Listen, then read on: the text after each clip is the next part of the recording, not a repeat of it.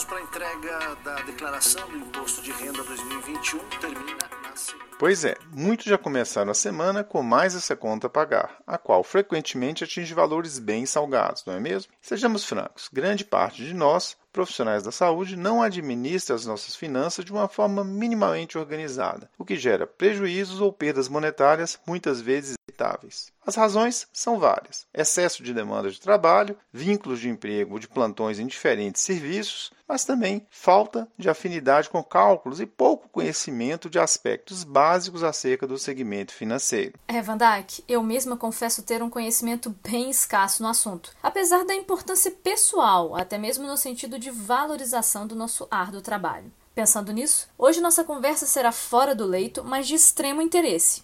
A nossa convidada, Jamile Dias, nos ajudará a entender conceitos fundamentais da área de investimentos, bem como trará dicas cruciais para quem está iniciando essa prática.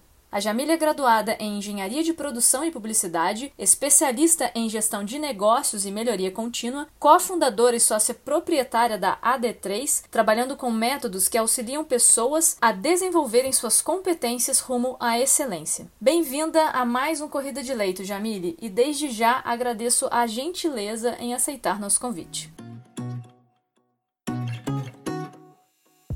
Bom, como nem todos os ouvintes podem se sentir familiarizados com o assunto, vamos começar nossa conversa esclarecendo alguns conceitos básicos neste campo. Você poderia comentar o que seria liquidez, rendimentos e taxas? Oi, Juliana. Bom, a primeira coisa que a gente tem que entender é que investir é diferente de poupar. Quando você poupa, você guarda o seu dinheiro, deixa de gastar, mas é como um cofre. Isso não vai fazer ele crescer, que é justamente o objetivo do investimento. Esse crescimento a gente chama de rendimento. E é interessante pensar o porquê que o seu dinheiro rende, né? Quando você faz uma aplicação em renda fixa, por exemplo, num banco ou numa instituição financeira, de forma ilustrativa, você está emprestando o seu dinheiro a essas instituições para que elas emprestem, por exemplo, ao mercado imobiliário, ao agronegócio, a empresas privadas, públicas, enfim. Eles emprestam esse dinheiro a juros e à medida que eles recebem sobre esses financiamentos, eles te repassam parte desses juros, fazendo com que o seu dinheiro cresça. Esse é o conceito de rendimento, sabe? Sair de um valor para o outro e vai variar de acordo com a sua decisão de onde alocar o seu dinheiro. Por exemplo, Juliana, vamos supor que você invista todo o dinheiro na poupança. No ano de 2020, a poupança teve um rendimento de 2,09% no ano. Se a gente compara com a inflação, através de um índice muito usado que é chamado de IPCA, Índice de Preços ao Consumidor Amplo,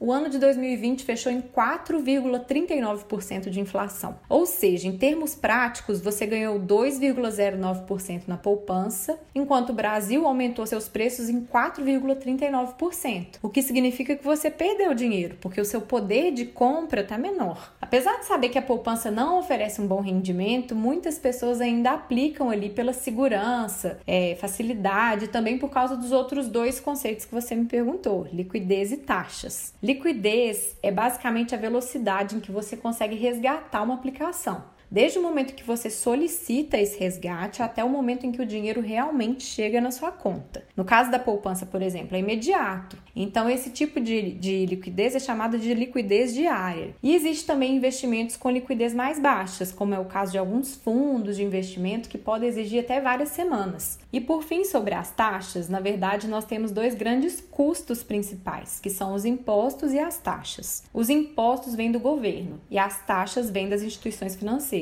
Então, os impostos que podem incidir são imposto de renda e às vezes IOF. E eu digo podem porque existem inúmeras aplicações que não incidem impostos, como LCI, LCA, CRI, CRA, inclusive a poupança, né? Já no caso das taxas, elas são cobradas pelas instituições financeiras, como os bancos, corretoras, e aí sim varia muito de uma para outra. Podem incidir taxa de administração, taxa de corretagem, comissões, taxa de performance, e elas variam em valor e até na isenção, porque algumas instituições não cobram várias dessas taxas. Então já fica a dica de avaliar, além do tipo de investimento, em qual instituição você vai colocar o seu dinheiro, porque isso vai refletir diretamente no seu rendimento real. Decifrando dois termos muito badalados nessa temática sobre investimentos: renda fixa e renda variável. Qual a diferença entre essas duas modalidades e quais são as principais características de cada uma? Olha, para começar, a grande diferença é a previsibilidade. A renda fixa é mais previsível e a renda variável não é previsível. E aí, sobre as características de cada uma, renda fixa, ela tem esse termo fixo porque você sabe exatamente a taxa de juros que vai incidir na sua aplicação no momento que você for aplicar. Ou você vai encontrar em formato de número, por exemplo, 5%, 7%, ou você vai encontrar em formato de uma taxa, uma rentabilidade atrelada a uma taxa. Por exemplo, IPCA, CDI, Selic. Se tiver em formato de número, a gente chama de pré-fixado. Você já sabe exatamente o valor que você vai tirar no dia que vencer sua aplicação. Se estiver em formato de uma taxa de referência, a gente chama de pós-fixado, porque você sabe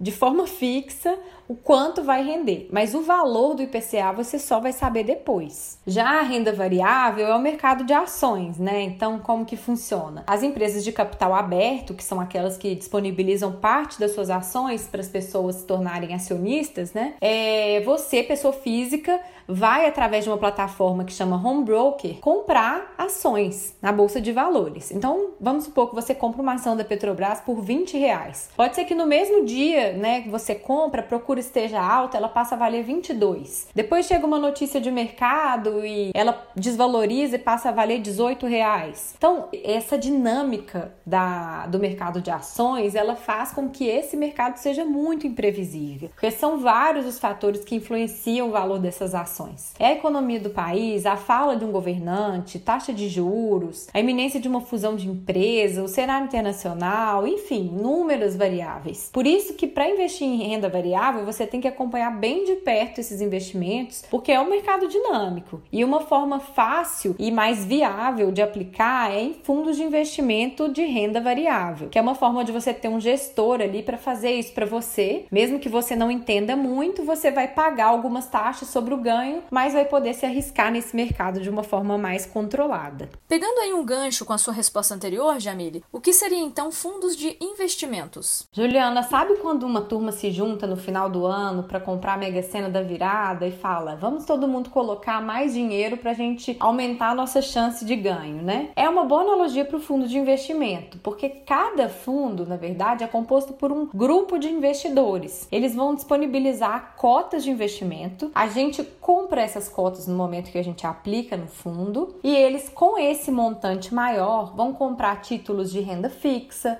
títulos de renda variável, multimercados. Existem fundos de diversos tipos. Então eles vão fazer esse mix de títulos, cobrando taxa sobre o lucro, que é também uma forma como eles se rentabilizam, mas para o investidor é vantajoso, porque eles sabem como investir e é importante lembrar que todas as regras ficam bem claras antes de você colocar seu dinheiro ali, em um documento mesmo oficial que você pode ver o histórico de rentabilidade, sobre os gestores do fundo, valor mínimo que pode ser aplicado, liquidez. Então você vai ter todas as informações antes de colocar o seu dinheiro. E uma dica é pesquisar o nome do fundo do investimento no Google, porque aí você vai acessar além desse documento algumas análises de investidores sobre o fundo e aí vai te dar mais segurança sobre a sua decisão. Agora, sobre alguns tipos específicos de investimentos, começando por Tesouro Direto. Do que se trata? Vandak, o Tesouro Direto, ele entra na categoria de renda fixa. Então a gente sabe exatamente qual a taxa de juros que vai incidir sobre a nossa aplicação e você vai encontrar opções de títulos pré-fixados, que é, são aqueles numéricos, né? Ou pós-fixados, que são atrelados a uma taxa de referência como o Selic, PCA, que a gente falou anteriormente. O que ele tem de específico é que quando você aplica, o seu dinheiro vai ser usado pelo governo federal. E isso torna esse investimento muito seguro. O governo usa esse recurso para saúde, obra, educação e aí te retorna esse valor corrigido com uma determinada taxa. É, existem aplicações que duram de 2 até 30 anos, mas a vantagem é que eles permitem liquidez. Então, se você precisar do dinheiro, você vai receber a rentabilidade relativa àquele período que seu dinheiro ficou aplicado, mas você pode retirar a qualquer momento. Então, isso é muito bom, porque você pode ter objetivos de curto, médio e até longo prazo, como uma aposentadoria privada, porque aí você pode, por exemplo, programar aportes mensais e isso vai acumulando e rendendo para você retirar, né, né, até esse prazo aí de 30 anos. Sobre as vantagens, então, o valor mínimo que você pode investir é 30 reais. Em relação a investimentos de renda fixa, eles podem oferecer boas rentabilidades, é um investimento seguro e tem liquidez. A única ressalva em relação à liquidez é que no Tesouro Direto incidem impostos de forma regressiva. Então, quanto mais tempo, a alíquota pode ficar menor. O ideal é pensar em deixar em pelo menos dois anos para que você possa pagar a menor alíquota do imposto de renda, que seria 15%, e não pagar IOF. E incidem também algumas taxas. A dica sobre as taxas é procurar por instituições que não cobrem taxa de corretagem, porque aí você tem que pagar apenas a taxa de custódia, que é obrigatória. E com relação à previdência ou aposentadoria privada, você poderia comentar um pouco a respeito? Existem dois tipos de investimento que são considerados previdência privada, que é o VGBL e o PGBL. Eles são fundos de investimento assegurados e você pode fazer mensais, como se fosse mesmo um pagamento, né, do INSS. E esse dinheiro vai se acumulando até a época em que você determinar para a instituição que você quer retirar. Você pode resgatar seu saldo em parcelas e aí é como se você realmente recebesse a sua aposentadoria mês a mês ou então retirar integralmente. Esses fundos de aposentadoria, eles exigem uma carência e tem alta incidência de impostos nos primeiros anos, o que acaba te forçando realmente a deixar o dinheiro ali, que contribui para essa ideia também da previdência, né? Porque aí você acaba não tendo coragem de retirar o dinheiro antes dessa alíquota baixar. São investimentos de risco baixo a moderado, porque por ser uma carteira de fundos de investimento, é aquele mix, né? Mistura títulos de renda fixa, mas também os de renda variável, para que a carteira fique mais rentável. E existem vantagens também quanto ao imposto de renda. No caso do PGBL, você pode deduzir da sua declaração de imposto de renda os aportes em até 12% da sua renda bruta tributável. E no caso do VGBL, não existe essa dedução, mas você só vai pagar os impostos sobre o seu rendimento e não sobre todo o montante. Bom, e sabendo de tudo isso, como avaliar se o investimento é interessante? Ou como escolher a melhor ou as melhores opções disponíveis? Olha, Vandak, a única forma de avaliar um bom investimento é com conhecimento, porque cada hora surge uma gama de ofertas, novos fundos, e a gente tem que saber entender as informações. Eu vejo muita gente falando: ah, eu não entendo nada, mas eu tenho um irmão, tenho um marido, uma mulher, meu amigo me ajuda. Eu trabalho com desenvolvimento de competências das pessoas e é muito importante a gente tomar posse do que é relevante na nossa vida. E o seu dinheiro, sua economia o seu futuro. Mas eu vou falar alguns parâmetros que vai ajudar nessa avaliação. O primeiro primeiro é avaliar a rentabilidade, né? Ou seja, quanto vai crescer o seu dinheiro naquele período. Para saber se o valor é muito ou pouco, a dica é comparar com o que rende a poupança, porque ela é sempre o que rende menos. Então, pesquise no Google o valor da poupança hoje e aí você compara se o investimento que você se interessou for, por exemplo, 110% do CDI. Joga de novo no Google quanto vale o CDI e aí você vai ver se está distante da poupança. Por regra, alguns investimentos de renda fixa não incidem em imposto de renda, como é o caso do LCI, CRI e o I vem de imobiliário, então você fomenta esse setor com seu dinheiro. Além disso, tem o LCA, CRA, que são do agronegócio. E é interessante também saber aonde você está colocando seu dinheiro, né? O segundo passo é verificar a liquidez. Quando que eu vou poder retirar essa quantia? Porque você precisa planejar suas reservas. Mais uma dica é fazer vários tipos de aplicação, porque aí você vai ter títulos vencendo em três meses, títulos vencendo em seis, dois anos, enfim é uma forma também de se planejar para o seu dinheiro ficar investido, mas você ter sempre liquidez caso resolva comprar alguma coisa que saia da sua reserva rotineira. E o FGC, né, o Fundo Garantidor de Crédito. O Banco Central dá uma garantia ao investidor, que vale por CPF e por instituição. O ressarcimento é de até 250 mil reais caso aconteça alguma coisa à instituição que você aplicou seu dinheiro. Então, muitos títulos contam com o FGC e muitos não. Quando não, vale a pena conferir em qual empresa ou instituição financeira você está colocando dinheiro para que seja algo seguro, né? As instituições mais robustas, como esses grandes bancos, XP, Inter, dentre outros bancos digitais, eles já fazem uma curacidade maior nos produtos que eles oferecem. Mas isso não é regra. A gente tem que confiar na instituição para saber realmente se ela é segura e não confiar só nas promessas. Confie na informação.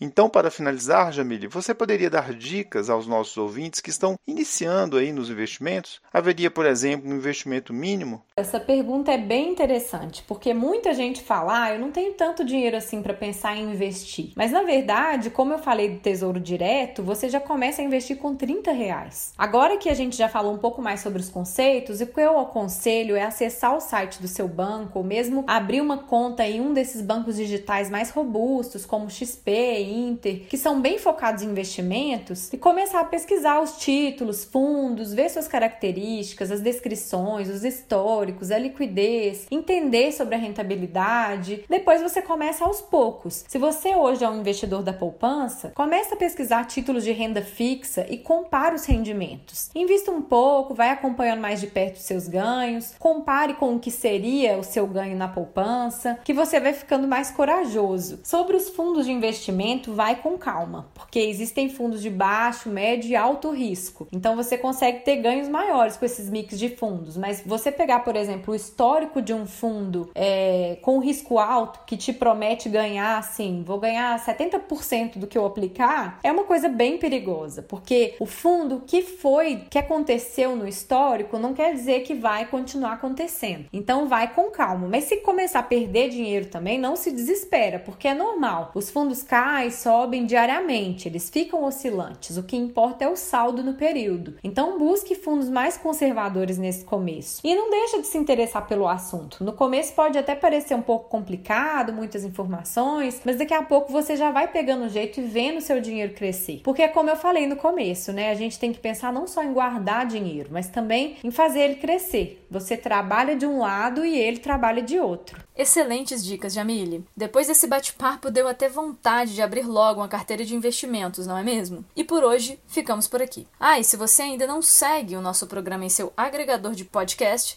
não deixe de seguir para não perder nenhuma corrida. Com roteiro e edição de Vandac Nobre e Juliana Vieira e produção de Bernardo Levindo, este foi mais um Corrida de Leito, o podcast da Cura Lab. Agradecemos e esperamos tê-lo conosco novamente em breve. Até a próxima semana.